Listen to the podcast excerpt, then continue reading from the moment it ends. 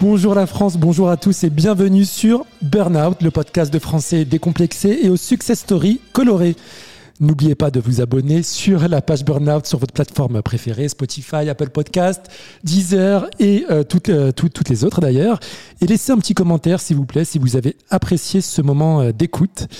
Alors aujourd'hui, mon invité n'a pas qu'une, mais plusieurs success stories à nous partager. Il est chanteur, comédien, mannequin et tête d'affiche de plusieurs comédies musicales. Salut Gwendal. Salut, écoute, je- merci pour le mannequin, je le prends. euh, Waouh! Non, mais si, t'as fait, des photos, t'avais pas fait des pubs. Oui, oui, j'ai fait des pubs, effectivement, mais c'est vrai que je me considérais pas mais c'est gentil. T'as un CV, euh, un CV euh, bien, bien chargé.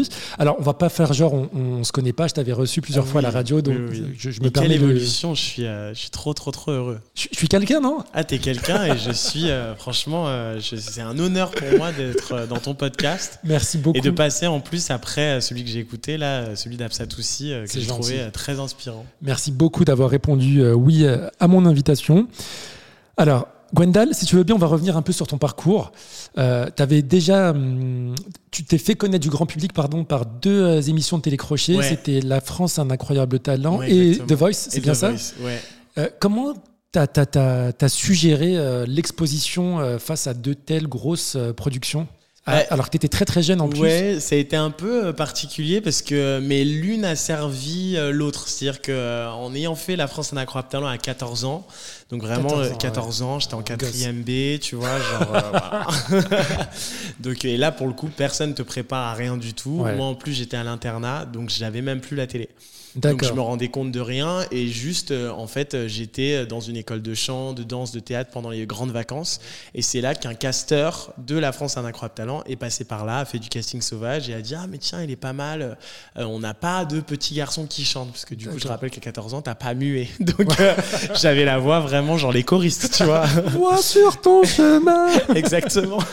Donc du coup, euh, moi on me propose ça, mais je vois pas du tout effectivement dans ma tête les caméras, la télé. Je vois surtout, on me dit que c'est au Palais des Congrès. Euh, je, Eh ben. tu vois, je- pour moi c'est, oh mon Dieu, je vais chanter sur une grande scène, tu vois, Ouais. et en espérant me- de pas me faire buzzer. Et donc euh, j'y vais, mais je pensais même pas à la gagne ni quoi que ce soit, tu vois. Encore une fois. Pour vivre euh, une expérience. voilà, donc j'ai fait la demi-finale euh, et donc euh, c'est pour ça, tu vois, quand même mes profs tentaient de me charrier en mode ouais t'as pas gagné, etc. Bah oui frère. De toute façon, je savais que le lendemain j'allais retourner en 4ème B en fait, tu vois, avec Monsieur Bétain. donc tout va bien quoi. Mais du coup. C'est vrai que euh, c'est bizarre parce que euh, euh, on tourne les épisodes très longtemps à l'avance, genre quatre Ouais. mois en avance, tu vois. Donc justement, j'étais en quatrième et finalement, ça a été diffusé pendant ma troisième. Et, et, et bon, c'est vrai que c'est la folie. hein. Je veux dire, sur le plateau, c'est n'importe quoi. T'as 12 caméras à gérer, un steadicam. La lumière. Ah ouais, C'est impressionnant, C'est hyper télé. impressionnant, ouais. Et surtout que moi, du coup, comme j'avais pas conscience du tout de ce qu'était la télé à l'époque, moi, je donnais tout pour le public qui était présent. Ouais. Et en fait, on t'apprend très vite qu'en télé, malheureusement, tu calcules pas le public qui est là D'accord. c'est la cam enfin Ouais. tu vois donc il fallait que je gère tout ça enfin c'était euh, c'était euh, très stressant très impressionnant et euh, c'est vrai que le jour où euh, j'ai été diffusé, euh, j'ai même pas pu regarder euh, l'émission du coup à l'internat. Et euh, donc j'ai fait ma semaine euh, normale et j'ai un grand souvenir en fait très précis parce que euh, donc en troisième, tu sais, euh, c'est là où on commence à te parler déjà orientation. Ouais. Tu révises ton brevet. Moi j'étais donc en internat au Mans et donc euh, le forum des métiers là-bas s'appelle Format Sarthe. et donc Format Sarthe, euh, c'était vraiment genre la sortie pour euh, tous les externes de là-bas, pour tous euh, les, les, les Sartois et les Manceaux de la classe, tu vois. Sauf évidemment pour les six Parisiens, tu vois, qu'on était, qui étaient genre, oui, enfin frère, je vais pas travailler. J'adore la Sarthe, mais Ouais. c'est pas là, tu vois, que je vais T'as faire aucune euh, attache, ouais. mes études ou, et puis je savais déjà très bien ce que je voulais faire. Donc je savais que c'était pas là-bas que j'allais faire mon, ma petite école de chant.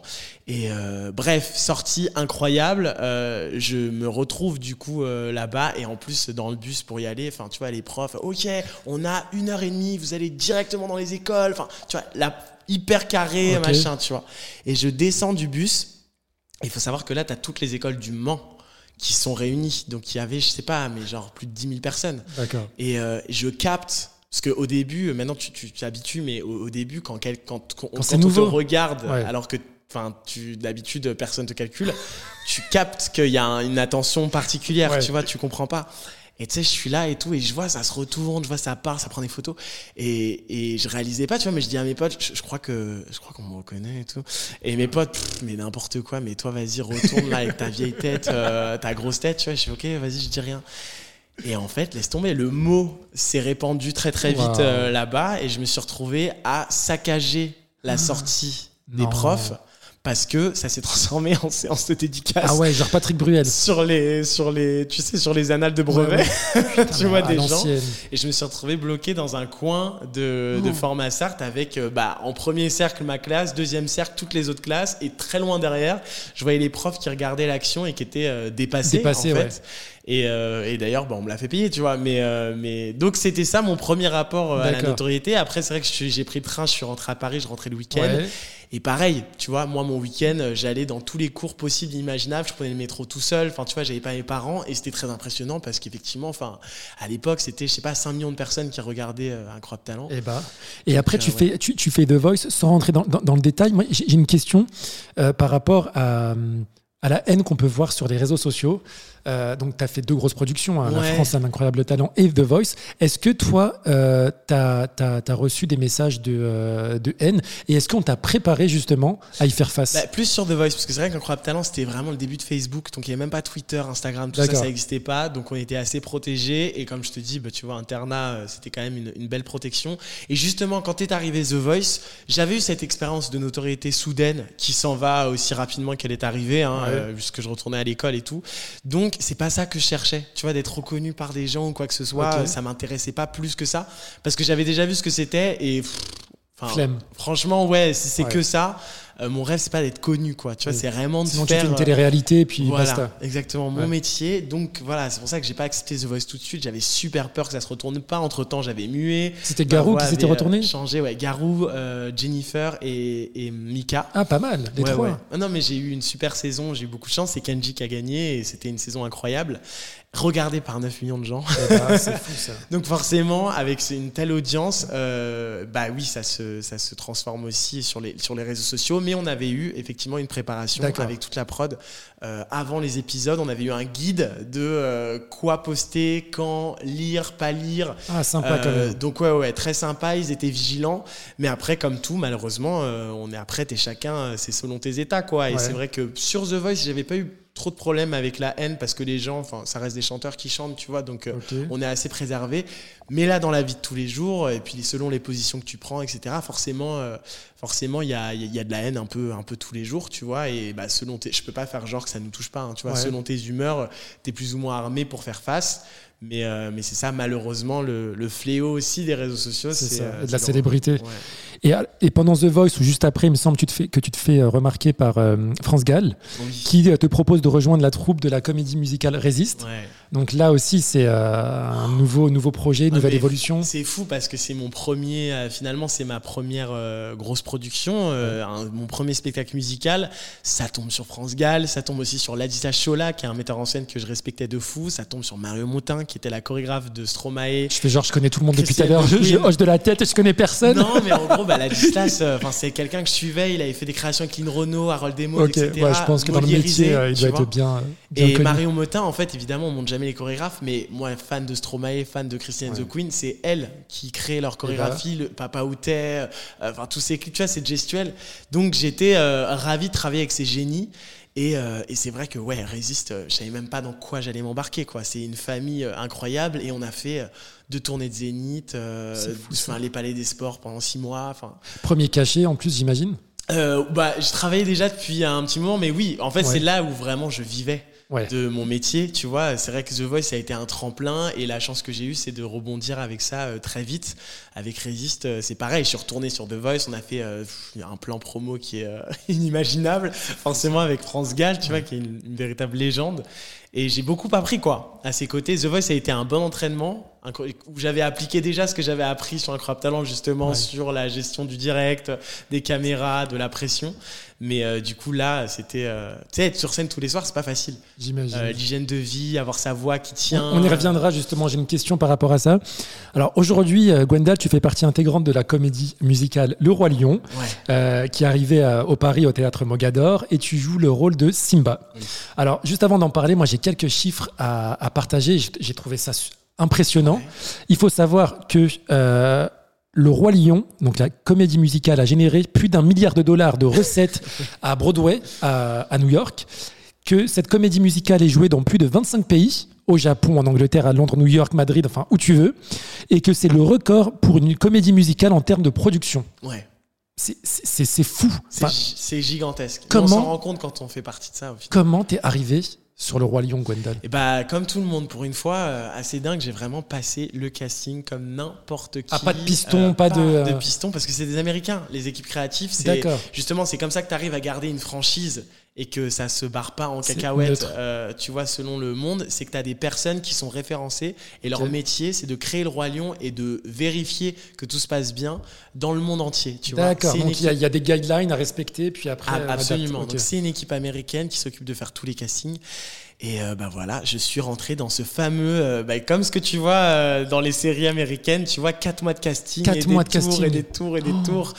Enfin, crois, à quel moment tu t'es dit, ah, dans le processus du, de, recrutement, là, de casting, ah, il y a, y a peut-être moyen. Ben, c'est marrant parce que j'y ai cru tout de suite. Direct. En fait, pour moi, Simba, c'était une évidence. Tu vois, pour moi, c'était genre, ben, y a, les gars, je suis Simba. Mais après, c'était, j'avais quand même conscience que ça veut pas dire qu'on peut pas trouver meilleur que moi, quoi. Tu vois, c'est-à-dire que c'est clair. Euh, mais t'as tout donné. Mais par contre, c'était, euh, c'est trop kiffant. C'est un dessin animé qui a bercé euh, mon enfance, tu vois. Les chansons sont incroyables et le rôle en lui-même est, est, fou à jouer, tu vois. J'ai vu des vidéos, c'est quand même très physique ah euh, comment tu fais pour maintenir justement ta voix et ton physique, la forme?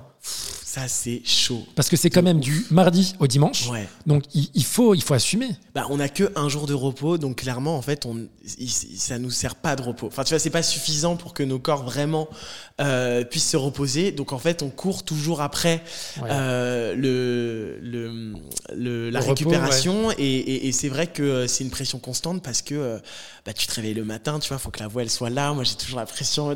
tu sais, le premier truc que je fais quand je me réveille, c'est Ah, ah, ah, ok, ça va, tu vois. Et, euh, et bah, bah, du coup, après, oui, c'est des, des petits sacrifices, tu vois. Je me plains pas du tout, hein, mais c'est forcément, je sors pas le soir, je bois pas d'alcool, je fume pas. Euh, j'essaie de bien manger, de bien m'alimenter, euh, de faire du sport aussi en renforcement musculaire, parce que sinon on se blesse. donc, ouais, c'est tout ça qui fait que euh, bah, on peut tenir le coup euh, huit fois par semaine. Et vous chantez en live? Bien sûr. C'est du direct, quoi. C'est ah, pas du, playback. Euh. Non, et en plus, c'est vraiment à l'américaine, vu qu'en plus, on a, des, on a 10 musiciens en live, il y a zéro bande enregistrée. Tu vois Donc, c'est la première fois que je travaille comme ça. ça veut pas dire que je fais du playback sur les autres spectacles, mais parfois, as, si par exemple ton micro pète ou, ou, ou que justement, il y a des soucis techniques, il y a des tracks enregistrés sur lesquels on peut rebasculer euh, pour permettre de gérer le problème, tu vois, ou des chœurs pour te soutenir. Là, tous les chœurs sont faits en live, même quand les gens sont pas sur scène, ils sont en coulisses ah pour faire les chœurs qu'on entend sur les chansons. Just in case, ouais. Ouais, donc, euh, donc franchement, et il y a deux doublures euh, au cas où effectivement il m'arrive quelque chose, donc il n'y a pas moyen de faire de playback. et tu as déjà pris un risque pour, faire, pour mettre une petite vibe ou changer la note ah Sérieux ah, Tu te fais comme ça Faut pas le dire trop fort. Faut pas le dire trop fort parce que j'ai pas le droit de faire ça, mais je peux pas m'empêcher c'est très difficile pour moi de reproduire vraiment exactement la virgule près tous les soirs le même spectacle. Euh, j'ai besoin de fraîcheur, moi, de nouveautés. Alors c'est jamais la même chose, hein, tu vois, le public est différent, mais c'est vrai que ouais, je, c'est comme ça aussi que moi je me crée des surprises.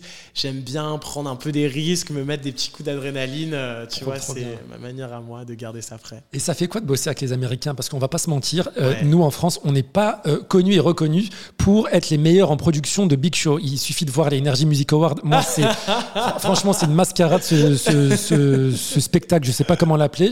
Euh, c'est insupportable à regarder, voilà, disons les Bah, choses. Après, non, pour, pour défendre pour le coup les réalisateurs et euh, les, en tout cas les réalisateurs qui se démènent et les scripts pour, euh, pour faire justement ce genre de cérémonie, le problème c'est pas qu'on n'est pas capable de, de produire, le problème c'est qu'on répète pas en France. Donc, Ouais, parce que ça coûte cher. C'est ça, parce que finalement les grandes cérémonies qu'on voit aux États-Unis qui sont incroyables, les shows d'entrée, les, les ouvertures, ça fait trois semaines qu'ils répètent, même au Canada, hein, j'ai fait des trucs où Ouais. euh, les artistes jouent le jeu euh, pour venir répéter, euh, alors que là, en fait, les artistes en soi jouent pas le jeu, arrivent l'après-midi et, et, et font, lisent le prompteur parfois, et, et donc les gens arrivent, les artistes arrivent avec leur tableau, et les réalisateurs ont euh, 15 minutes de balance pour comprendre le tableau, de quoi ça va parler et comment le filmer de la meilleure manière. Alors, c'était pas, c'était pas prévu dans les questions que j'allais te poser, mais je viens d'avoir un flashback.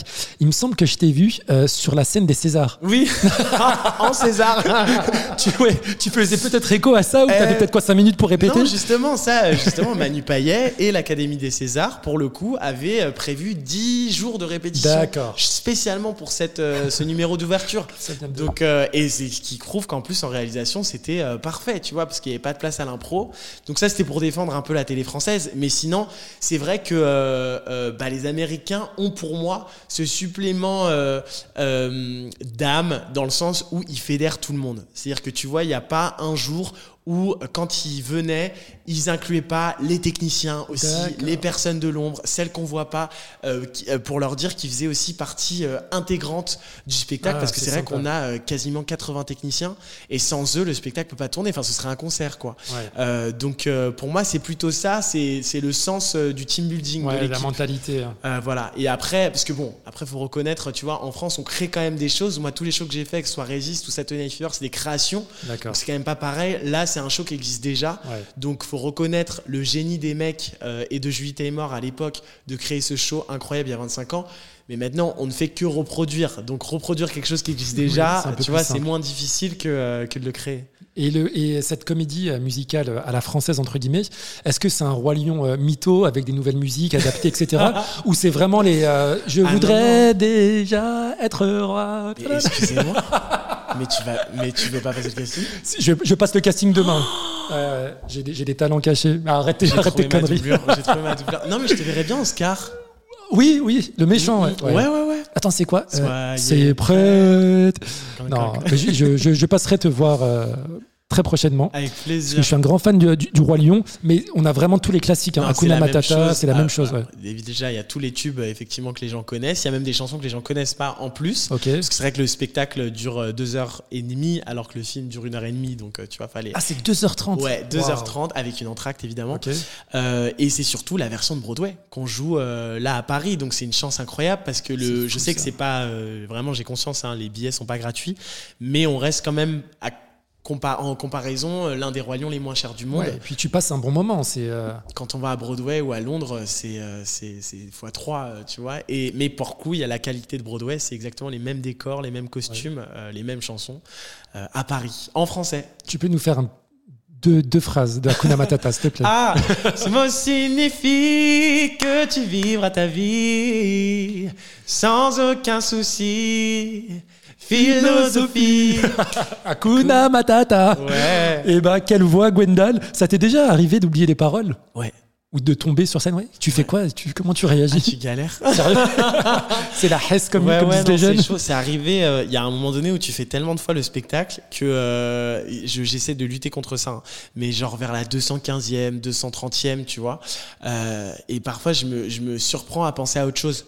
Pendant que je dis le truc. Pourtant, je suis grave là, hein, tu vois, mais je sais Ouais. pas, il y a des trucs où je regarde le public et là, je fais, oh purée, mais elle est trop belle, elle, tu vois, ou oh, le sac est tout stylé. Oh, attends, faut que je... Tu vois, et euh, putain, je crois que je devrais pas le dire. Mais en vrai, Ouais. ça arrive. Et du coup, faut que tu te raccroches, euh, tu vois, Oui, bah, parfois, ça- t'as des trous comme ça, tu sais pas pourquoi. Bah, ça arrive même au plus grand. Et tu fais du. Moi, ça va parce que j'arrive à improviser des trucs qui rentrent dans les pieds, on va dire, tu sais, dans, le, dans les rimes des chansons et tout. Euh, mais, mais parfois, je me souviens d'un collègue, euh, tu vois, en pleine scène, parce qu'on se connaît tellement qu'en un regard, tu vois, on, Ouais, on, on captez. sent le truc, tu vois. Et genre, euh, j'ai capté, il a commencé à dire un truc. Et du coup, pour l'aider, je dis son texte, tu vois. Je me dis, il va rebondir Ah. dessus. Et je vois dans ses yeux, ça percute pas. Vraiment, le mec est loin. tu vois, donc euh, on a continué. Et alors, attends, faut que je te raconte un truc quand même, parce que ça, c'était quand même incroyable. Euh, pour évidemment, tu sais, il y a du Swahili, du Zulu et tout dans le spectacle. Ouais. Donc, euh, pour euh, vraiment garantir. Euh, le respect de cette culture, on a 10% de vrais Sud-Africains euh, dans chaque production du Roi Lion, dont la Rafiki, euh, qui est le singe dans l'histoire, qui a une voix incroyable. Et donc, elle, elle a appris le français en phonétique. Euh, et en plus, on a le- la Rolls Royce de Rafiki parce que c'est une fille justement qui a fait le spectacle à Las Vegas en anglais, Ah, qui l'a fait euh, en portugais au Brésil, qui l'a fait en mandarin en Chine quand même, et qui l'a fait maintenant en France en français. Et euh, elle était malade sur les premières avant-premières, tu vois, on a fait des previews euh, donc non officielles, donc elle était pas là. Elle est revenue sur la dernière avant-première avant la première presse devant tout le monde. Je pense qu'elle était encore un peu malade, ou en tout cas, tu sais, du coup, elle a commencé le show un peu en pilote automatique. Et elle a, donc, comme c'est pareil dans tous les pays, Ah, tu connais, ah, tu vois. Bah, du coup, euh, c'est. euh, Enfin voilà, et elle a commencé à chanter en mandarin. Et genre, et même nous, comment tu peux savoir que c'est le mandarin? Pardonnez, hein, du coup, ce que je vais faire, mais. Euh. Tu vois, et on se fait qu'est-ce qu'elle fait? Et après, elle a switché en portugais. Elle a Oh dit, oh Vidal, machin. Et quand il y a eu les chœurs, elle est retombée en français, tu vois, justement, ça l'a aidé à rechoper. Elle est sortie pas en de scène. Ah non, mais nous, en, en coulisses, on était en mode, mais qu'est-ce qui s'est passé? Elle était là en mode, oh my god, oh my god, c'était l'Eurovision dans ma tête. J'ai chanté dans toutes les langues et tout, machin. Donc c'est super drôle. Oh là là, la pauvre. Mais elle est, elle est très, euh, elle a une superbe voix parce que, bah, en préparant l'émission, justement, suis un peu, j'ai un peu regardé tous les, tous les personnages et c'est vrai qu'elle, euh, elle est, euh, waouh, Ah, je sais pas comment elle fait. Elle est extraordinaire. talentueuse. Euh, je vais parler d'un petit sujet qui fâche et ça me fait chier d'en parler d'ailleurs. La polémique, la petite sirène noire qui, euh, qui fait scandale. Oh. Sans revenir, sans revenir dessus. euh, est-ce que tu penses qu'un Simba blanc aurait été possible? Euh, bah, en fait, il faut revenir euh, sur pourquoi. Parce que c'est- très juste ce que tu me dis. Parce que moi, dans mes. Dans, dans- bon, de toute façon, déjà, pour répondre à cette polémique, euh, il y a juste à voir la réaction euh, des jeunes filles noires émues Ouais. aux larmes de se voir enfin représentées dans un film euh, pour, pour, pour, en fait, pour euh, stopper toute polémique et se dire bah, voilà pourquoi. Et surtout parce que le film n'annule pas l'autre. C'est-à-dire qu'on a déjà une version de la petite Bien sirène sûr. comme ça. Donc quand on refait, peut-être qu'on peut avoir d'autres interprétations. Et c'est la force justement des États-Unis, de Londres, qui en ce moment, tu sais, sur les comédies musicales, euh, tu as La Belle et la Bête. Là en ce moment, c'est une meuf métisse et un Renoir. Euh, tu vois, et en plus, ils respectent vraiment la culture parce que c'est un prince avec des dreadlocks. C'est adapté, ouais. Ouais, c'est adapté, tu vois. Euh, donc c'est euh, c'est c'est complètement possible. La Reine des Neiges, euh, le spectacle Frozen, tu vois, euh, ça, ça a été euh, interprété par une blanche, mais ça a pu être interprété aussi par euh, par une métisse. Euh, donc tu sens que euh, le monde est beaucoup plus euh, avancé parfois que, que que que dans certains pays, dont la France. Mais euh, mais pour Simba. Moi, je voulais jamais aller là où on m'attendait. Tu vois, donc être le Renoir de l'histoire, ça m'intéressait pas. Ouais. Donc j'ai souvent euh, décliné euh, des propositions de rôles, que ce soit des séries ou même de spectacles, parce que c'était le rôle, tu vois. Et euh, donc c'est vrai que quand le Roi Lion est arrivé, j'en ai vraiment parlé, mais euh, avec les équipes américaines, tu vois, j'ai dit écoute, je suis trop content de faire partie de ça, parce que c'est le vivre ensemble et tout, euh, c'est un héritage incroyable, c'est le métissage qu'on met en avant. Mais en même temps, euh... y a un tremblement de terre. Euh, mais en même temps, euh, ouais, ça m'énerve que les gens se disent euh, ah super, le Roi Lion, c'est le spectacle des, des Noirs, vas-y passe Ouais. le casting, tu vois.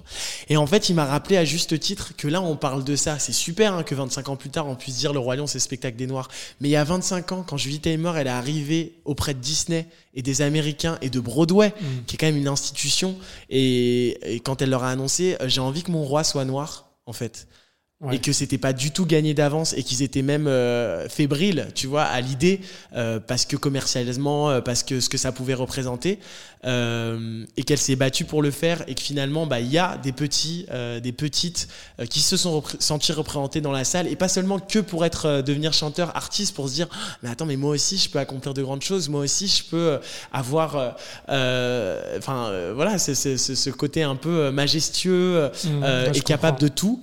Et du coup, euh, c'est pour ça que euh, non, effectivement, on pourrait pas avoir de Simba blanc là, mais parce qu'on participe encore à cet héritage Ouais. et à rendre visible euh, une cause et une minorité.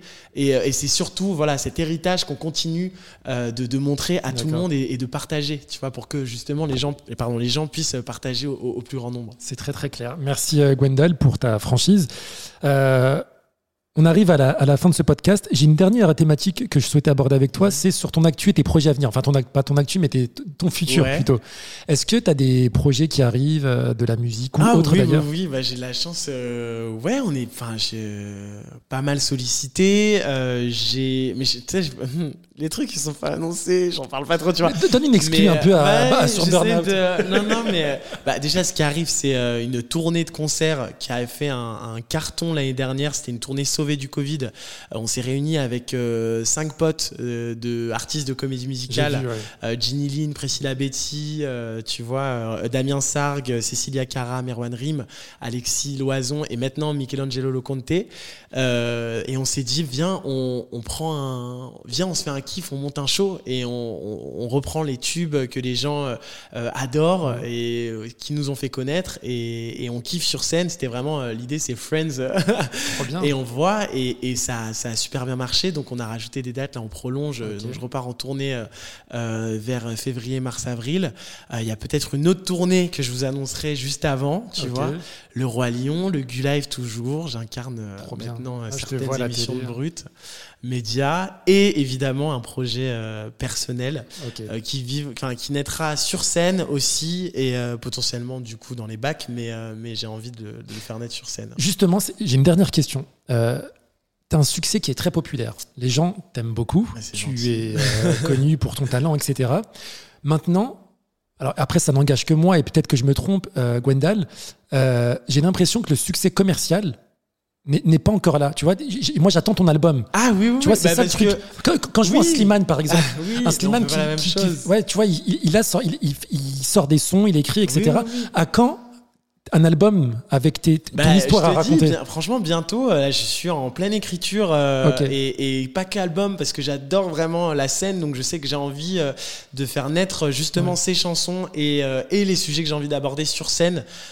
Et autour de ça, j'imagine qu'il y aura un album évidemment à souvenir, mais, mais parce que j'ai plein de choses à dire évidemment. Après, j'aime bien aussi, enfin, je fais beaucoup de choses en même temps, mais je veux pas tout mélanger. D'accord. Ce serait bizarre d'être sur deux spectacles en Ouais, même temps et de, et de mélanger. Là, j'ai quand même enchaîné. Euh, Ça fait, euh, ça fait 8 ans que je suis sur scène tous les soirs. Ouais.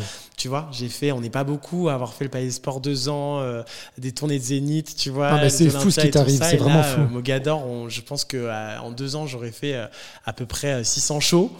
Donc euh, voilà, c'est pas. Ah, euh, si je- si j'ai pas encore fait ça, c'est parce que j'ai pas eu le temps, mais Ouais. euh, c'est complètement dans ma tête. Il faut. Et, ouais, ouais, non, mais parce que j'ai T'as j'ai quelque trop chose à faire. quoi. J'ai trop envie. Et c'est sûr qu'en plus, après le Roi Lion, enfin, après, voilà, je, je dis jamais jamais, mais, mais effectivement, en France, on n'est pas non plus le pays le plus développé en termes de comédie musicale. Je pense que j'aurais fait le tour tu Peut-être vois, pas. hein. pour, faire, euh, pour faire autre chose. Gwendal, merci beaucoup Bah, d'avoir répondu à mes questions euh, sur euh, Burnout. Donc n'hésitez pas hein, à aller euh, voir la comédie musicale Le Roi Lion au théâtre Mogador du mardi au dimanche, donc à Paris. Un spectacle familial hein, pour les grands, pour les petits, pour les nostalgiques, pour ceux et celles qui souhaitent découvrir aussi euh, Le Roi Lion parce qu'ils ne connaissent pas et qui n'ont jamais regardé le dessin animé, ce qui me- ce qui m'étrait. Ciao Gwendal et à très bientôt sur euh. Burnout.